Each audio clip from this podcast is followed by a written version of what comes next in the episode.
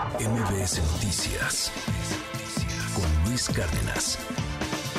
Wall Street Journal, sí, Wall Street Journal le está llamando la peor pesadilla de Andrés Manuel López Obrador. Xochil Gálvez es una mexicana de amplia sonrisa y aura optimista, y también es la peor pesadilla de López Obrador. Así es como empieza Mary Anastasia O'Grady su columna en el diario The Wall Street Journal. De hecho, esta columnista, O'Grady, ha sido crítica durísima crítica del presidente López Obrador y de la manera como lleva la administración. Pero pues no es menor estar ya en Wall Street Journal y, ver cómo hay todo un aparato desatado en contra de este perfil de Xochil Gálvez, a quien saludo con muchísimo gusto aquí en MBS Noticias. Querida Xochil, te mando un abrazo. ¿Cómo estás? Bonito día.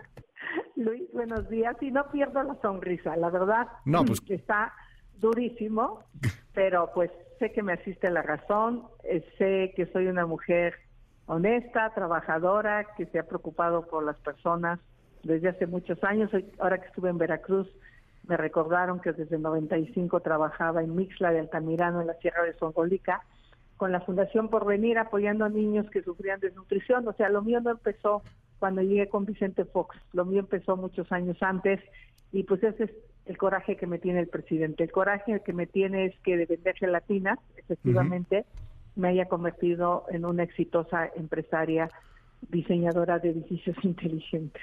Los indígenas no deberían de progresar así, ¿no? Los indígenas tendrían que quedarse donde están. Los indígenas no podrían tener éxito porque el indígena tiene que ser, pues más bien folclórico, algo así para las fotografías del National Geographic, qué sé yo. Porque si, o sea, si, si te vas de ahí, pues entonces el, el concepto ya, ya cambia por completo. Me impacta todo lo que te han dicho, Xochitl, en las redes, o sea, y, y todo lo que le han dicho a las personas que quieren chambear, a las personas que chambean y tienen un éxito, a quien se hace a sí mismo. Pues qué interesante. ¿Cómo ves esta, esta postura, este, este discurso? Yo, lo que le digo a la gente es que yo sería incapaz de arrancarle su esfuerzo a las personas. Aquel que se levanta a vender tamales a las 5 de la mañana y que se viene aquí a la zona de Polanco a vender sus tortas de tamal, aquel que se levanta temprano en la central de, abastos y va por su fruta, por su verdura para venderla, todo aquel que se esfuerza debería tener un reconocimiento. A mí me parece vi que a las personas que se esfuerzan les arranquemos su esfuerzo propio. Entonces, en mi caso, Luis, ¿por qué no reconocer al presidente que me esforcé para ir a otro pueblo, porque en mi pueblo no había secundaria? Que me esforcé para trabajar en la presidencia municipal y hacer la prepa, porque era prepa privada, porque no había prepas públicas en mi región, había que pagar colegiatura. Entonces yo chambeaba en la mañana en la presidencia municipal de escribiente y en la tarde me iba a la prepa. Me esforcé para venirme a la ciudad sin conocer a nadie, vivir en un cuarto de lámina, trabajar de telefonista y meterme en la facultad de ingeniería. Después me esforcé para poner mi propia empresa yo empecé en un cuartito, puedo enseñarles en qué cuartito empecé en la Letrán Valle, allí en, División del Norte, vendiendo mi coche, pidiéndole fiado a Pairo, ojalá algún día aparezca Pairo de LP Ventas en ese entonces, me, dio fiado un plotter y dos computadoras y le firmé 12 pagares. Así nació High Tech Services. Y dos años después fui la empresaria del año. Pues sí, porque era bien lista. Entonces, ¿Cuál es el coraje del presidente ahora? De esos 1.400 millones que dice él que yo vendí, que, que le descuente el equipo, que le descuente la mano de obra, que le descuente los impuestos que pagamos del Seguro Social y luego el 30% que Hacienda te cobra y de ahí el 10% para repartir utilidades. ¿Sí fueron 1.400 millones, Xochitl? ¿Sí fue eso? ¿Sí fue esa cantidad, más o menos, lo que se ha vendido? Son dos empresas pero el 65% de esa venta es equipo. El equipo es muy costoso. Claro. Las máquinas. Te queda un 35 para mano de obra, para indirectos, para impuestos y te queda una utilidad pequeña, de verdad pequeña.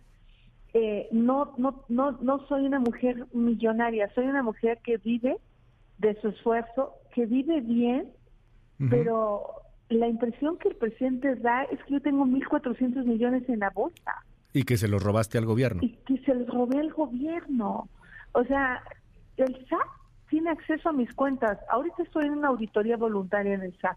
Okay. Justo para que chequen que pagaron los impuestos como Dios manda y si hay alguna diferencia que salga de la auditoría se paga. Así, así ha sido siempre. Y dentro de estos 1.400 millones también le has pagado, o sea, también te ha pagado este mismo gobierno, ¿no? También has trabajado con este mismo gobierno. 78 millones de pesos en 10 años. Ok. o sea, promedio 10 millones por año. Ajá. O sea, no se compara con los contratos de Felipe Obrador de mil millones de pesos. No se compara con los contratos de Baker Hughes, que era la casa del alto ejecutivo donde vivía el hijo del presidente de la República, la casa pagando gris. una renta, la, la casa gris. Esa empresa tuvo contratos por 20 millones de dólares con Pemex. Y ese alto ejecutivo le prestó o le rentó la casa al hijo del presidente, que nunca ha dicho el hijo del presidente de dónde sale la lana para vivir. Yo sí puedo decir de dónde sale la lana para que vivan mis hijos. Hoy mi hija anda en China, en Taiwán, trabajando, fregándole 30 horas de vuelo para chambear. Sí. Mi hijo anda vendiendo. Entonces, yo quiero preguntarle de qué trabajan los hijos del presidente. ¿Cómo va Chocolate Rocío? ¿Quiénes son sus clientes? ¿Cuánto facturan? ¿No? ¿Cómo va Felipe Obrador? ¿Cómo van los sobres amarillos? ¿Por qué pegarle a una mujer que hace 31 años puso una empresa? Porque levantó la mano para encabezar el frente y resultó que su historia conectó, resultó que ha sido una mujer de lucha y de trabajo y que está subiendo en la calle, pues ahora sí que como globo, dijera el presidente. Ya. Entonces, ese es el coraje que tiene el presidente contra mí. El- Mal el- haber hecho da- dar a conocer información privada. El presidente el secreto bancario. está hablando de ti. En este momento el presidente está hablando de ti. Mira nada más la sincronía que tenemos con la mañanera, Xochitl. Entonces déjame me enlazo a la mañanera para ponerte lo que, lo que dijo hace unos momentos, lo que señaló, primero diciendo que no es posible que de vender gelatinas te hagas millonaria. Así se fue directo. Y la otra diciendo que no violó nada y que él no está utilizando el secreto de, Estado, ni tampoco le pidió al SAT, sino que pues un pajarito llegó ahí con los documentos de tus empresas. Escuchemos, López Obrador. de vender gelatina pasó a ser millonaria y dimos a conocer que en nueve años su empresa obtuvo contratos tanto del gobierno como de desarrolladores por 1.400 millones de pesos. Una empresa próspera.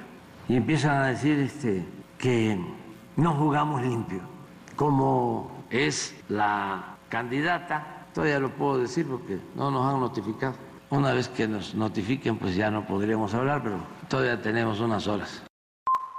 Pero si no se necesita utilizar todo el aparato del Estado, si casi es de dominio público, si yo lo tengo que dar a conocer, porque la mayoría de los medios de información son medios de manipulación y están al servicio de la mafia del poder, están al servicio del bloque conservador. Entonces, ¿para qué se va a necesitar al Estado? Si es cosa de que cualquiera Pregúntenle a los desarrolladores que construyeron en ese entonces, en la delegación Miguel Hidalgo, como no hacen su trabajo, no ustedes, los dueños de los medios de manipulación, pues tengo yo que dar a conocer esta información, porque además es mi deber. ¿Cómo me voy a quedar callado? ¿Cómo ves, Ochil Gálvez? Mira, ahora el presidente va a tratar de decir que yo como delegada di algún permiso ilegal. Me sucedió Víctor Hugo Romo. No hay una sola denuncia contra mí de su administración, de Claudia Sheinbaum, donde yo haya dado una manifestación de obra de manera indebida. Y sí te puedo decir que Víctor Hugo Romo, Minería 88, permitió construir 33 departamentos y ahí vivía su director general. Monte Camerún 50 había tres niveles y hicieron nueve y Víctor Hugo Romo le dio la terminación de obra. Y te puedo señalar Horacio 1205, donde los dejó hacer seis niveles en lugar de cuatro. A ver, el presidente va a intentar decir que yo tengo conflicto de interés. No lo tengo porque yo no doy los usos de suelo, los da el gobierno de la ciudad. Y si hubo algo indebido, pues alguien me debió haber denunciado.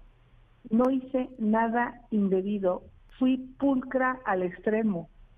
No tengo contratos de ninguna índole. Mi empresa tiene 31 años, no, no se inició cuando llegué de delegada. O sea, el presidente no tiene dimensión de su odio, de su coraje. ¿Se puede ser empresario? Sí se puede ser empresario. No mezclo mis negocios de empresaria con mi actuar político. Como senadora yo no tengo nada que ver con los usos de suelo de la Ciudad de México. Entonces, que le pare el presidente a su odio, eh, es más, hay amigos de él, desarrolladores que también me contratan, o sea, porque mi empresa es muy exitosa. Entonces ahora ya va hacia otro lado, porque no le pega a uno. Primero dijo contratos y ahora dice desarrolladores y ahora, pues no, que demuestre que yo le debo eh, o que tuve un contrato en el gobierno indebido. Ya. No lo hay, porque no tengo ninguna observación de las contralorías y pues hasta la IFA me contrató algunas cosas.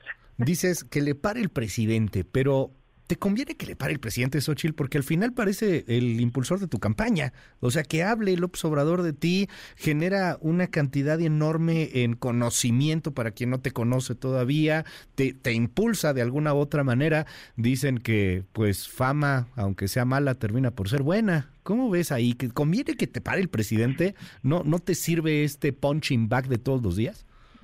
No, yo no necesito al presidente, a diferencia de sus cocholatas que sí me necesitan que las lleve de la mano. Yo no. Yo tengo una historia propia, tengo una trayectoria propia, no tengo nada de qué avergonzarme, no tengo, no he hecho nada indebido, no he robado un centavo y el presidente lo sabe. el presidente lo sabe perfectamente. Entonces, no hay manera que esa información la haya obtenido el presidente de no ser del SAT. No hay manera. Esa información es pública. Lo vas a denunciar penalmente, ¿no?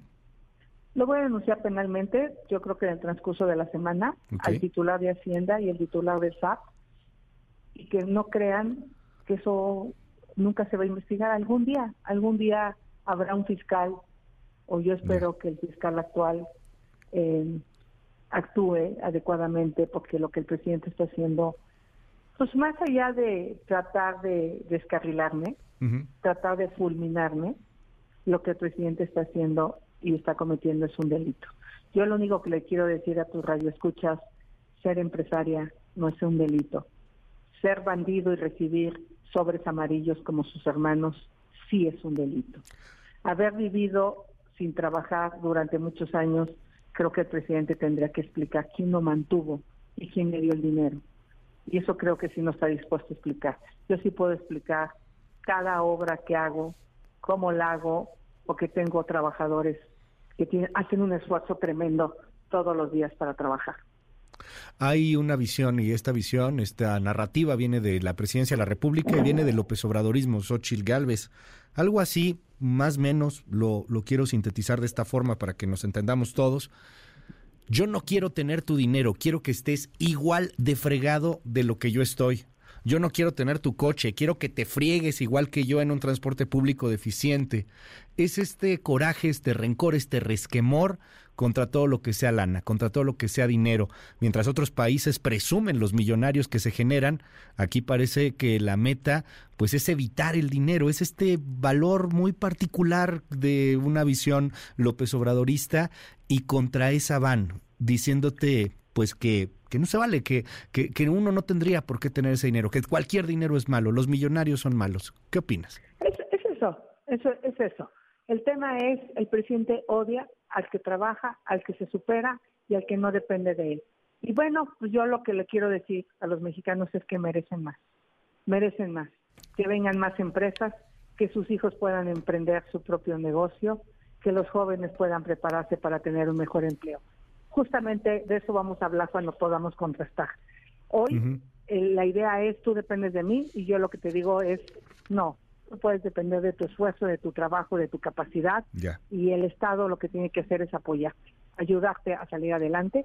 Por eso yo quiero que aprendan inglés y quiero que aprendan habilidades digitales, robótica, inteligencia artificial, para que saquen a sus padres de la pobreza, que fue lo que yo hice con los míos.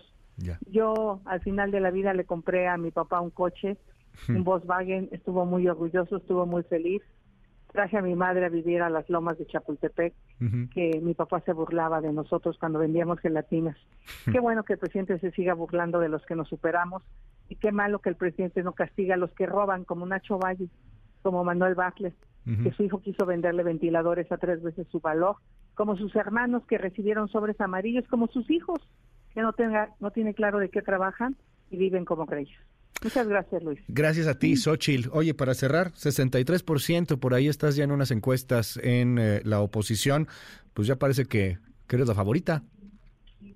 Pues a lo mejor tiene razón, pero qué difícil estarte peleando con el hombre más poderoso que está dispuesto a usar todo su poder Pues para sí. destruirme, pero no lo va a lograr. Te lo aseguro que soy una mujer fuerte, bragada, una mujer entrona, valiente, y el presidente se va a topar con pared. Muchísimas gracias, Xochil Galvez. Muy buenos días. MBS Noticias con Luis Cárdenas.